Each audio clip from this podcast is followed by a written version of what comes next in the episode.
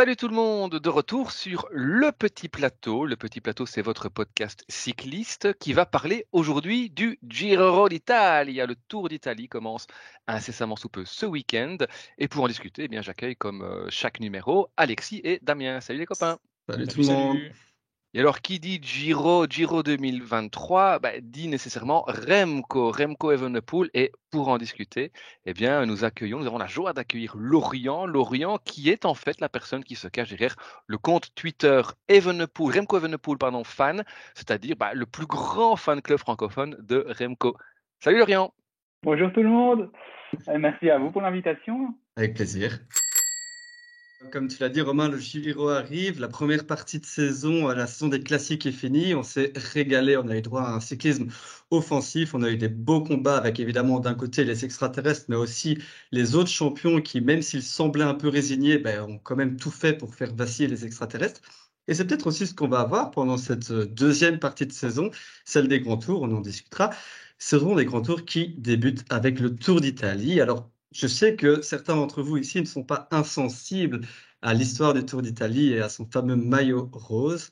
Pour beaucoup, le Tour d'Italie est le plus beau tour. Alors, à, ce sujet, je vous invite euh, à aller lire le dernier mag de Velo Futé qui discute de ça. Et alors, selon vous, euh, les amis, est-ce que le Tour d'Italie est en effet le plus beau des trois grands tours?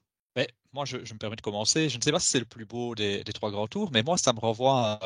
C'est un peu un autre monde. C'est un monde un peu féerique, je vais même dire. Euh, pourquoi Parce qu'on y a vu des personnages assez extraordinaires. On y a vu un pirate, et on y a vu son petit pirate. On y a vu le petit prince. On y a vu Super Mario. On y a vu euh, Killer. On y a vu euh, le Chevalier des Quatre Morts. On y a vu Ivan le Terrible. Et on y a même vu toute une flopée d'animaux avec un requin de Messine. On y a vu un faucon. On y a vu un cobra. On y a vu un grillon. Donc ça c'est euh, extraordinaire. On a même vu un Jet s'inviter dans certaines étapes de sprint pour concurrencer les autres sprinteurs.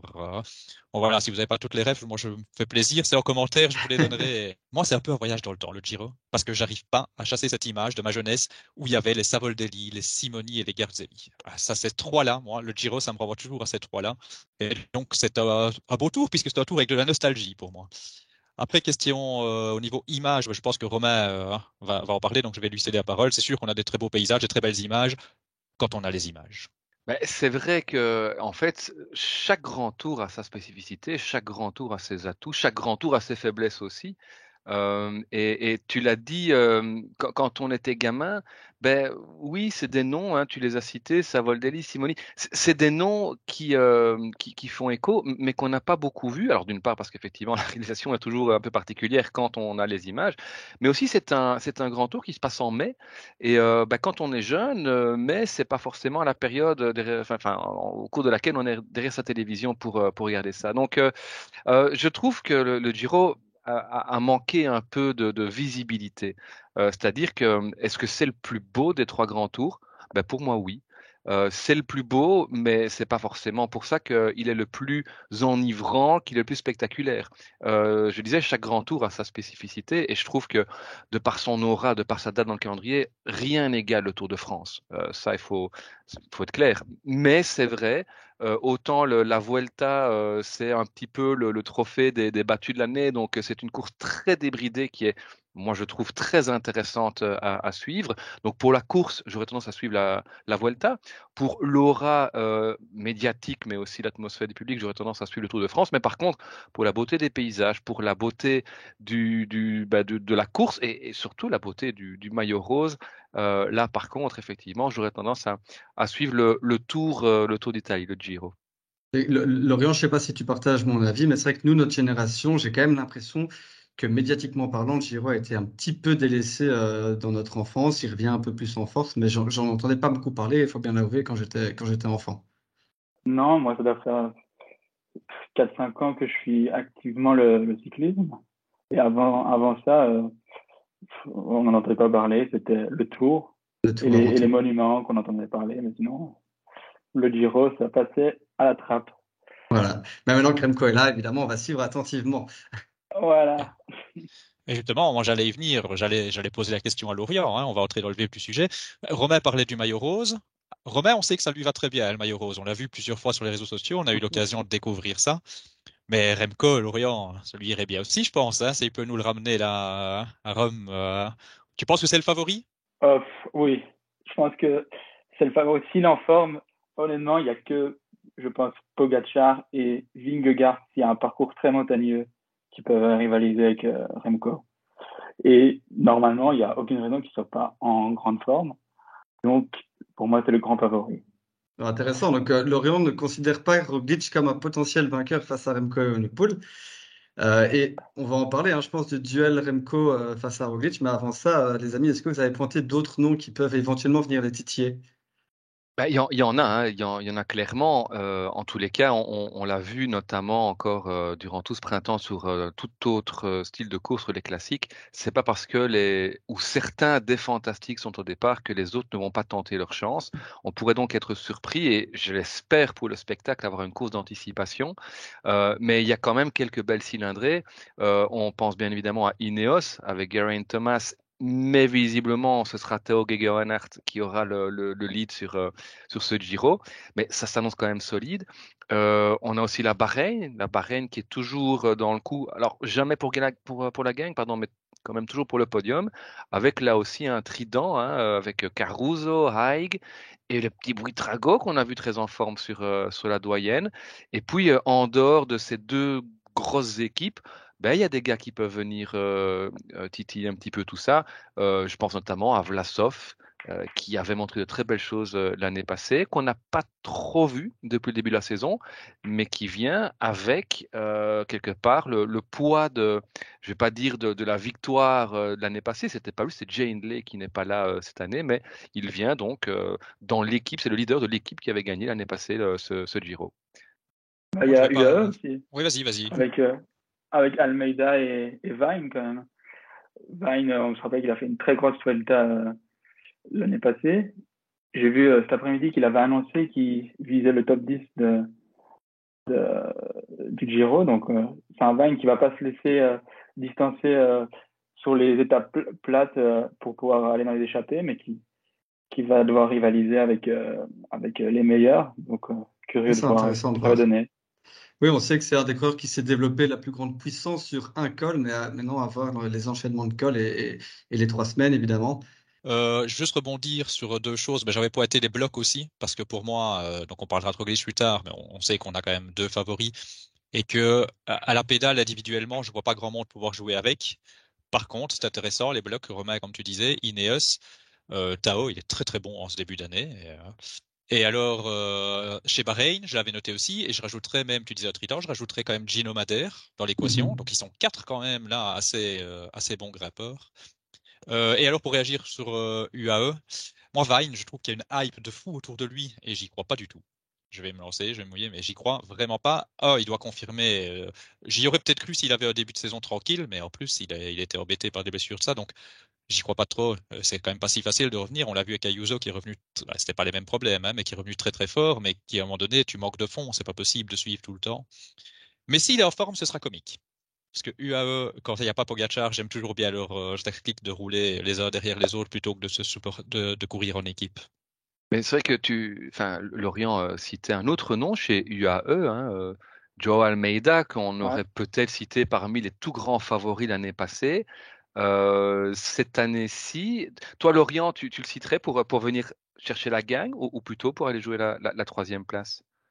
Ah non, non, la troisième place. De toute façon, je pense que tous les noms qu'on cite, à part Remco Roglic, ce sera pour la troisième place.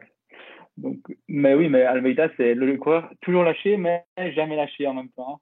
Et vu le parcours qui n'est pas, il n'y a pas non plus de col trop, trop compliqué, donc euh, je pense qu'il peut, il peut aller faire le top 5, top 3. D'après ce que j'entends, on peut quand même euh, affirmer que euh, la startiste de ce Giro, ben, elle est euh, assez relevée.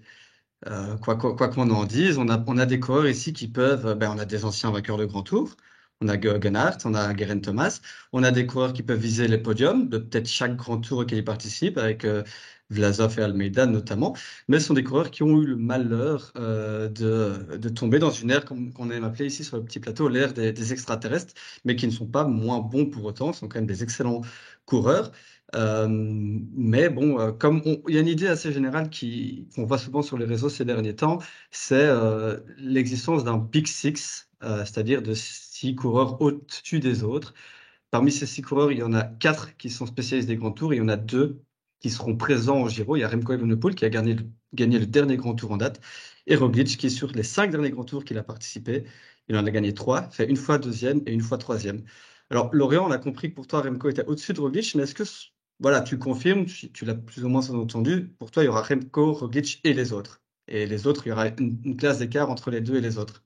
Ah oui, et on l'a bien vu en Catalogne. C'était, il y avait beaucoup de, la partie, c'était assez similaire. Il y avait Roglic qui essayait de suivre Remco, qui a su suivre Remco. Et, et puis il y avait les autres derrière. Chicone avait su un peu se mêler à la, bataille, mais il n'est pas là. Donc, euh, donc oui, ce sera Roglic, Remco et les autres. Et on a compris, donc Roglic est peut-être la, la, la, plus grande menace pour Remco, mais qu'est-ce qui pourrait euh, mettre en danger euh, le, le, Giro de, de, de, Remco? Quels sont les, les points faibles que toi tu, tu identifies? Ou en tous les cas, euh, peut-être les éventuelles interrogations qu'on aurait encore. Il nous a montré sur la dernière Vuelta que, ben, en fait, euh, un grand tour, il sait en gagner un, euh, contre une, belle opposition également. Mais est-ce qu'il n'y a pas encore quelques petites interrogations? C'est jamais que finalement son, son, deuxième grand tour, puisque le premier Giro, on le sait, il n'était pas du tout dans les conditions nécessaires pour y participer. Ben, il y a toujours cette petite interrogation de l'altitude slash col long on n'a pas vraiment pu avoir la réponse à la Vuelta parce que c'est là qu'il perd le temps, mais pour moi, la, la raison, c'est euh, sa chute deux jours avant. Et on peut bien le voir parce qu'il est plus fort à Sierra Nevada qui est plus dur parce qu'elle était après, donc il avait un jour de récupération en plus. Par exemple, euh, j'ai comparé Roglic à la Pandera qui termine qu'à 1800 euh, mètres, il termine à 48 secondes, et le lendemain à Sierra Nevada qui fait jusqu'à 2500 mètres quand même, il termine qu'à 15 secondes. Donc, pour moi, la, chute a quand même un, joué un grand rôle. Dans le reportage Wolfpack, on voit que euh, il a quand même caché et qu'il a été plus touché que ce qu'on pensait par cette blessure et qu'il a caché parce qu'il voulait pas euh, entamer euh, le moral de son équipe. Mais donc, on n'a jamais vu qu'il était fort en altitude, donc il y a toujours cette petite énigme qui a quand même deux étapes qui finissent à plus de 2000 mètres d'altitude, donc on aura sûrement la réponse à la fin de ce Giro. C'est vrai qu'il y a très peu de. On dit que le Giro est très dur, mais il y a très peu de cols de plus de 30-40 minutes euh, lors de cette édition qui sont peut-être le point faible, pardon, de Remco. Euh, on peut analyser les, étapes euh, en, gros, mais avant la 16e étape, Lorient, je pense que tu as analysé le parcours. Est-ce que tu vois Remco perdre du temps avant la 16e étape? Et vous, Romain, Damien, qu'est-ce que vous en pensez? Avant la 16e étape, normalement, hors bonification, il ne devrait pas y avoir de perte de temps. Même, même je pense que ni du côté de Roglic, ni du côté de Remco, à part chrono et bonification, parce que les deux premières semaines sont vraiment pas très très compliquées et je pense qu'ils vont pas savoir se lâcher l'un l'autre. Ouais, moi, le, la 16e étape, c'est une étape que j'avais pointée euh, pour euh, différentes raisons. Bah, D'abord, parce qu'il y a long col, mhm. euh, effectivement. A priori, de ce que j'ai lu, avec quelques. Enfin, c'est un col assez irrégulier. Donc euh, voilà, c'est peut-être là qu'il y a un petit danger euh, pour Remco. Après, c'est aussi euh, une étape qui vient après un jour de repos. Alors là, c'est pas spécialement pour Remco, mais on sait que parfois, des coureurs, après un jour de repos, ont un peu de mal à se remettre dedans. Donc j'avais pointé cette étape-là. Pour moi, il y a deux étapes qui, vont valoir quand même le détour avant ça. C'est tout d'abord l'étape du Grand Sasso. là, on est quand même sur une ascension terriblement irrégulière, pas la plus difficile du tout de ce Giro, mais qui fait 30 km, qui arrive en fin de première semaine. Mmh Une première semaine qui aura déjà été un peu éprouvant, puisqu'on sait que la haute montagne arrive dès la, quatrième étape, hein, dès le quatrième jour de, course. Euh, donc je me méfierais quand même de, cette étape du, du Grand Sasso. Après, on est en début de tour. Remco nous a montré qu'il est en pleine forme il n'y a, a, pas de raison, effectivement, qu'il perde. Mais s'il devait perdre du terrain, ce serait peut-être là-dessus. Et puis, lors de la deuxième semaine, il y a l'étape de Crans euh, Montana. C'est la 13e de mémoire. Euh, alors, de nouveau, l'ascension finale n'est pas la plus difficile. Euh, mais avant ça, on a deux cols, deux cols importants, dont notamment le, le col du, Saint-Bernard, qui, qui, là aussi va, va demander pas mal, pas mal d'efforts. Et là où moi, j'aurais euh, une, euh, une petite euh, hésitation, mais on, en reparlera tout à l'heure, c'est que on aura déjà eu un chrono un vrai chrono, je ne parle pas ici du, du, du, du prologue. Euh, et donc, il y a de fortes chances que lors de cette 13e étape, Remco soit en rose. Mhm. S'il est en rose, c'est son équipe qui va devoir prendre en charge euh, la chose. Et à partir de cette 13e étape, on va avoir une succession de, hautes montagnes. Vous l'avez dit, c'est une troisième semaine qui va être euh, assez, euh, assez hallucinante. On a un, profil de Giro à l'espagnol. Hein. Euh, on, a un petit peu ici ce que la Vuelta nous offre depuis, depuis 15 ans, c'est-à-dire des arrivées en altitude un jour sur deux. Euh, et, là, par contre, il faudra voir si Remco, on a parlé des blocs tout à l'heure quand on a évoqué les, potentiels rivaux, il faudra voir si, euh, si l'équipe de, Remco sera suffisamment forte pour contrôler la course en amont ou si Remco va commencer à devoir sauter sur tout ce qui bouge dès, non pas le dernier col, mais dès, l'école, euh, l'école précédente. Et donc, c'est peut-être là où, où, je dirais que là, il y a, y a danger.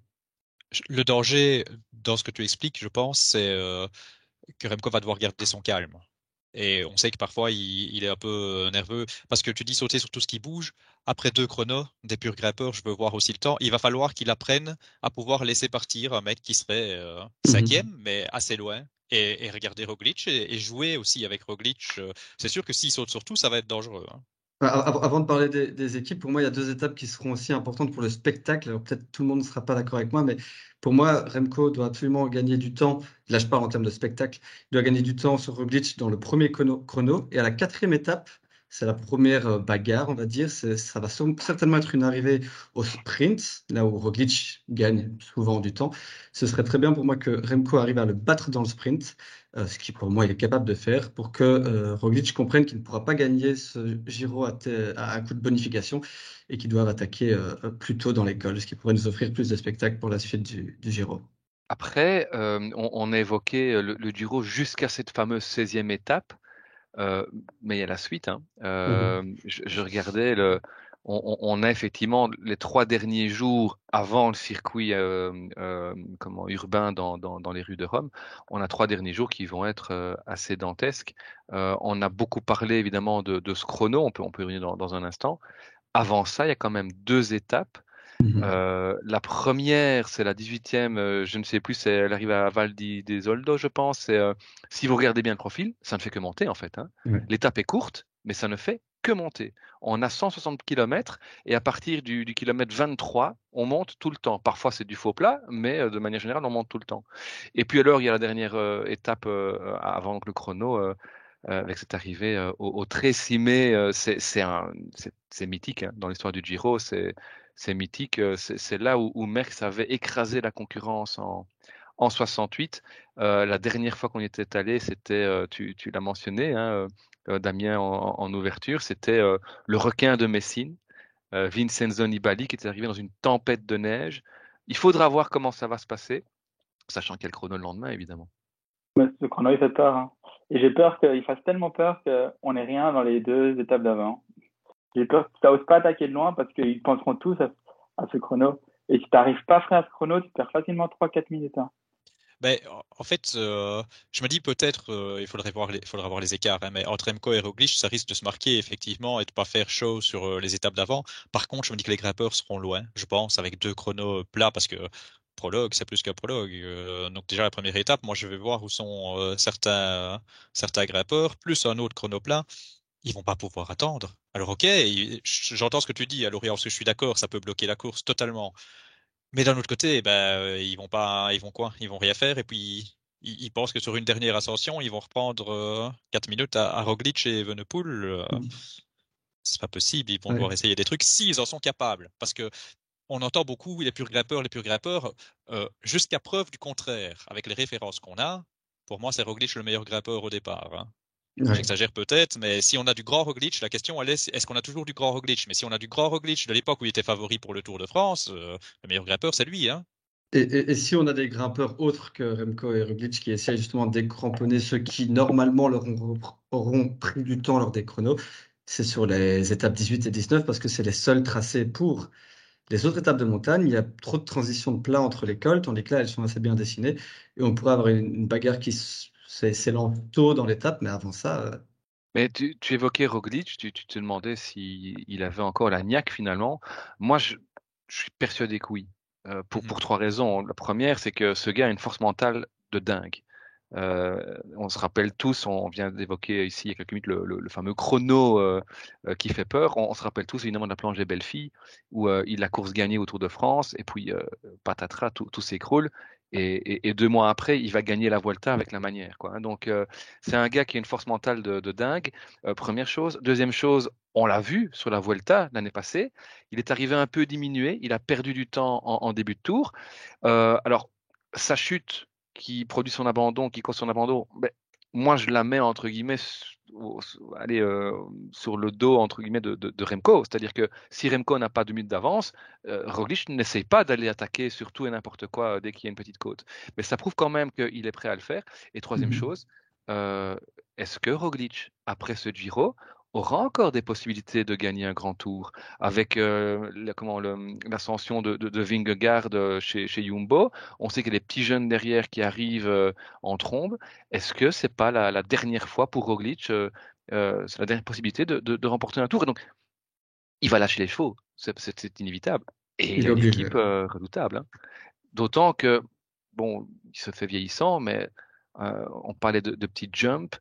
Euh, que le col fasse 30 km ou, ou, 10 bornes, euh, c'est quand même un gars qui euh, peut aller mettre, en plus des bonifications, 5, 6, 10 secondes mmh sur, sur un sommet de col, mmh même si, et, ce sera ça qui sera très intéressant, on a vu que Remco a, a fortement travaillé ses, ses, sprints en côte, ses, ses, arrivées en altitude, et donc voilà. Là, il y a une interrogation, effectivement, je pense, entre les deux entre Roglic et, Remco. Mais tu, évoquais tout à l'heure, parce qu'on a évoqué euh, l'équipe Soudal et finalement on n'a pas approfondi le sujet. Euh, euh, Lorient, je vais te donner la parole en premier sur ce sujet-là. Tu es confiant dans l'entourage Remco, dans la sélection qui est tombée là pour l'accompagner sur le Giro J'aurais juste pris Masnada à la place de Ballerini, je pense. Bah, sinon, je pense que c'est ce que tu peux faire de mieux. Et Cavagna, mais à mon avis, il n'était pas disponible. Mais sinon, je pense que tu peux faire de mieux avec ce qu'on a pour le moment. Mais c'est déjà pas mal. Quand on voit un, Van Wilder, je pense que beaucoup d'équipes aimeraient l'avoir en leader. Si on l'a en lieutenant. Et sinon, oui, c'est une bonne équipe. Mais par contre, je pense que ce ne sera pas suffisant pour le tour, le tour 2024. C'est marrant, ils, évoquaient ça dans, euh, pardon Alexis, je te donne la parole suite, mais dans On connaît nos classiques, ils en ont parlé et ils étaient d'accord pour dire c'est une bonne équipe pour le Giro. Par mhm. contre, oui, effectivement, pour un tour, c'est pas assez costaud. Mais il y, a une bonne base, je trouve, quand tu. Un Van Wilder, un Vervac, un Cavagna, même un Cataneo, parce que Cataneo, c'est un coureur très complet, qui est capable de faire des bornes sur des plats et qui est pas trop mauvais en, montagne. Et puis même, je rajouterais un Moro Schmidt, qui, avec un point d'interrogation, parce que il est encore très jeune, il n'a pas encore le niveau, je pense, pour être dans une équipe grand tour euh, de, type Tour de France, mais il fait que progresser entre l'année passée et cette année il fait un très bon début de saison, Mauro Schmidt, donc je rajouterais peut-être lui. Et puis, à recruter au moins deux coureurs. J'ai un peu regardé chez Ineos, il y a pas mal de noms qui sont en fin de contrat. Il va sûrement y avoir des, des prolongations de contrat, mais il y a pas mal de noms chez Ineos. Donc, Ren Thomas. Hein donc Thomas. Qui aime bien Remco. Euh, mais c'est vrai que quand on voit la startlist, elle est aujourd'hui, ça commence à ressembler à une équipe de grand tour parce qu'on a Vervac qui a quand même montré qu'il était très costaud et puis on a avec Van Milder, Catano et Hirt, on a trois coureurs qui ont eu, qui auront ou qui ont la capacité de faire un top 10 euh, sur un grand tour. Donc euh, ça commence vraiment à être, assez costaud chez Quickstep autour de Remco. Alors, il y aura forcément la course pour le, maillot rose avec euh, ce duel attendu entre Remco et Roglic, arbitré par tous les autres. Euh, mais il y aura aussi d'autres choses à voir sur, cette, euh, sur ce Tour d'Italie. Wout van Aert ne sera pas là, mais on, a peut-être un Mats Pedersen qui, qui pourrait nous faire une course à la Van Aert pour aller chercher le, le cyclamen. Vous en pensez quoi? Mais il sort quand même d'une grosse euh, saison de euh, du classique de Flandrienne, donc est-ce qu'il sera encore frais? C'est la question. Ça. Bah, je suis pas dans sa tête, ni je connais pas ses objectifs, mais j'ai quand même l'impression qu'il a envie, comme à la Vuelta euh, de l'année dernière, il a envie de faire euh, comme Van Aert fait au Tour, tout en sachant que sur le Tour, ben, il y a justement Van Aert et Van Der Poel, mais voilà. en voyant son nom sur ce Giro, je me dis tiens, pourquoi est-ce qu'il fait le Giro? Ben, Peut-être que si, voilà, il veut, il veut prendre le cyclamen, il veut marquer les esprits euh, en attaquant partout, en gagnant partout. Oui, et on peut ajouter que Chico n'étant pas au départ, euh, Trek va peut-être euh, changer aussi sa façon de courir. moi, si je devais citer alors des concurrents, il y a Matthews et, et ma grosse cote, c'est Caden Groves. Ah ouais. Caden Groves qui passe très bien les boss, qui est très véloce, qui va avoir une équipe qui n'a rien d'autre à jouer que ça ou des étapes. Donc, euh, ouais, pour moi, c'est costaud. Mais alors, moi, je me dis, si on a une équipe comme Alpe, c'est une équipe comme Trek, voire d'autres, qui viennent avec le maillot cyclamen comme vrai objectif, mais ça peut aussi avoir un impact sur les chances des, échappés. On, donnait pas mal de chances aux, échappés. Et en fait, moi, j'ai réfléchi à deux aspects. Euh, d'abord pour le maillot cyclamen, si, si les mecs veulent y aller. Après, peut-être que les mecs vont aller dans l'échappée aussi des Petersen, des Matthews, ils nous ont, et, Groves d'ailleurs, ils nous ont montré qu'ils savaient être offensifs, donc peut-être qu'ils vont le faire. Et dans les échappées en montagne, là aussi souvent on laisse. Mais si l'écart il est resserré, t'en parlais euh, Romain, je reviens, désolé sur le classement général, mais Roglic, avec son sprint, s'il veut aller chercher jouer le Giro à la Bonif, euh, moi, je suis curieux de voir comment ça va se passer, mais en fonction des scénarios, euh, les échappées, c'est peut-être pas la meilleure année pour eux sur le Giro. Et sinon, niveau sprinter, il y a aussi euh, Cavendish, on ne sait pas trop ce qu'il vaut, il n'aura pas de train, et Gaviria aussi qui, euh, qui a l'air de revenir, euh, revenir en force. Donc, quand, quand sprint il y aura, bah, ça pourrait être aussi intéressant avec Pat Pedersen, évidemment, qui se mêlera à la bagarre pour les sprints. Je, ouais, je, crois plus en Gaviria qu'en Cavendish. il, a manqué tout, toute la préparation, il n'était pas bien dans la mesure où il ne savait pas dans, dans, quelle équipe il irait, etc.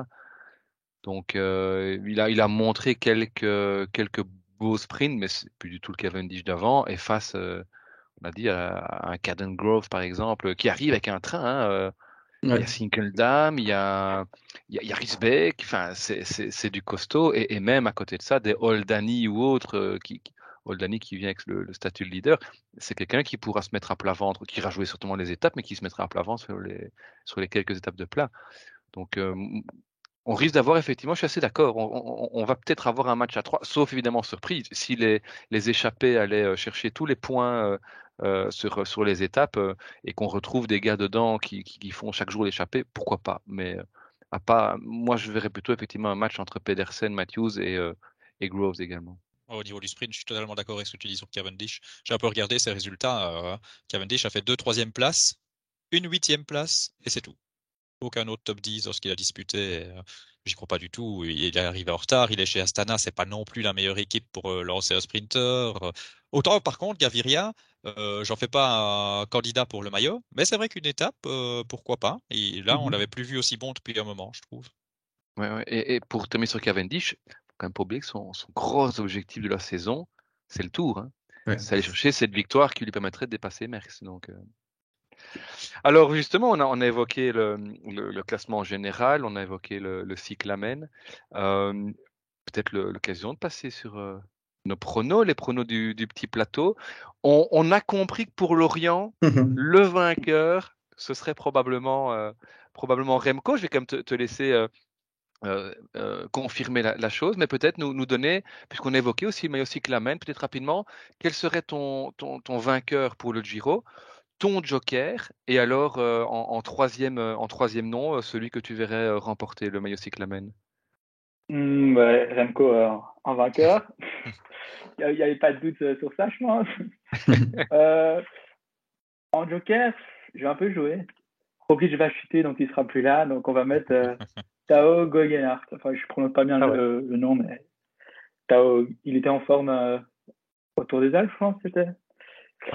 Je, je, le vois bien en joker. Et sinon, le, le Cyclamen, je pense que même s'il n'est pas frais, je pense qu'il va gagner assez facilement. Euh, il n'y a, pas, il a pas beaucoup de concurrence, donc Matt Pedersen sera assez facile euh, pour ce maillot. C'est vrai que le, le, vrai prono de ce Giro, en fait, c'est euh, dans quelle semaine Roglic va chuter? Non, non, je vais aussi mettre Remco Evenepoel gagnant parce qu'au final, c'est vrai qu'il y a très peu de calls de plus de 40 minutes. Il y a quand même trois chronos. Euh, on n'a pas, pas beaucoup parlé du dernier chrono, c'est une vraie torture, mais euh, enfin bon, on, en reparlera la, veille. Donc oui, Remco gagnant. Euh, je vais quand même mettre, je vais pas être très joueur, je vais mettre Roglic en joker et, Pedersen en surclassement pour le, le cyclamen. Je vais mettre Remco, mais en fait, tout à l'heure, quand j'ai dit oui, euh, à part la sixième étape, Remco, on va, peut-être, on m'a peut-être mal compris, on va peut-être penser que euh, Remco ne risque rien. Non, en fait, ce qu'il y a, c'est que je les vois très proches l'un de l'autre et se tenir euh, sur presque toutes les étapes. C'est ça que je veux dire.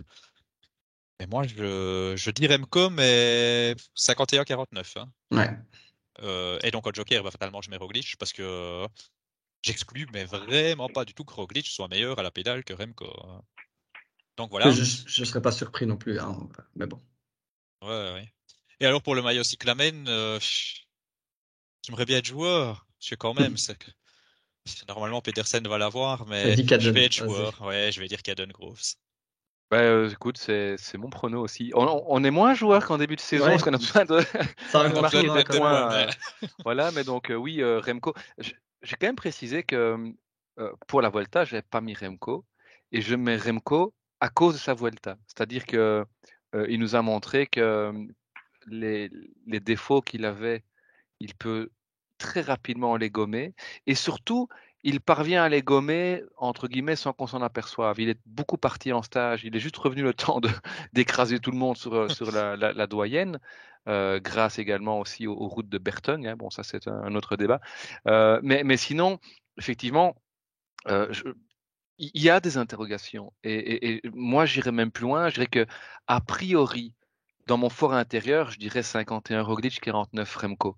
Mais Remco est en pleine ascension, là où Roglic, au mieux, stagne. Donc, j'ai envie de croire, euh, envie de croire à Remco. J'y croyais pas tellement sur la dernière Vuelta.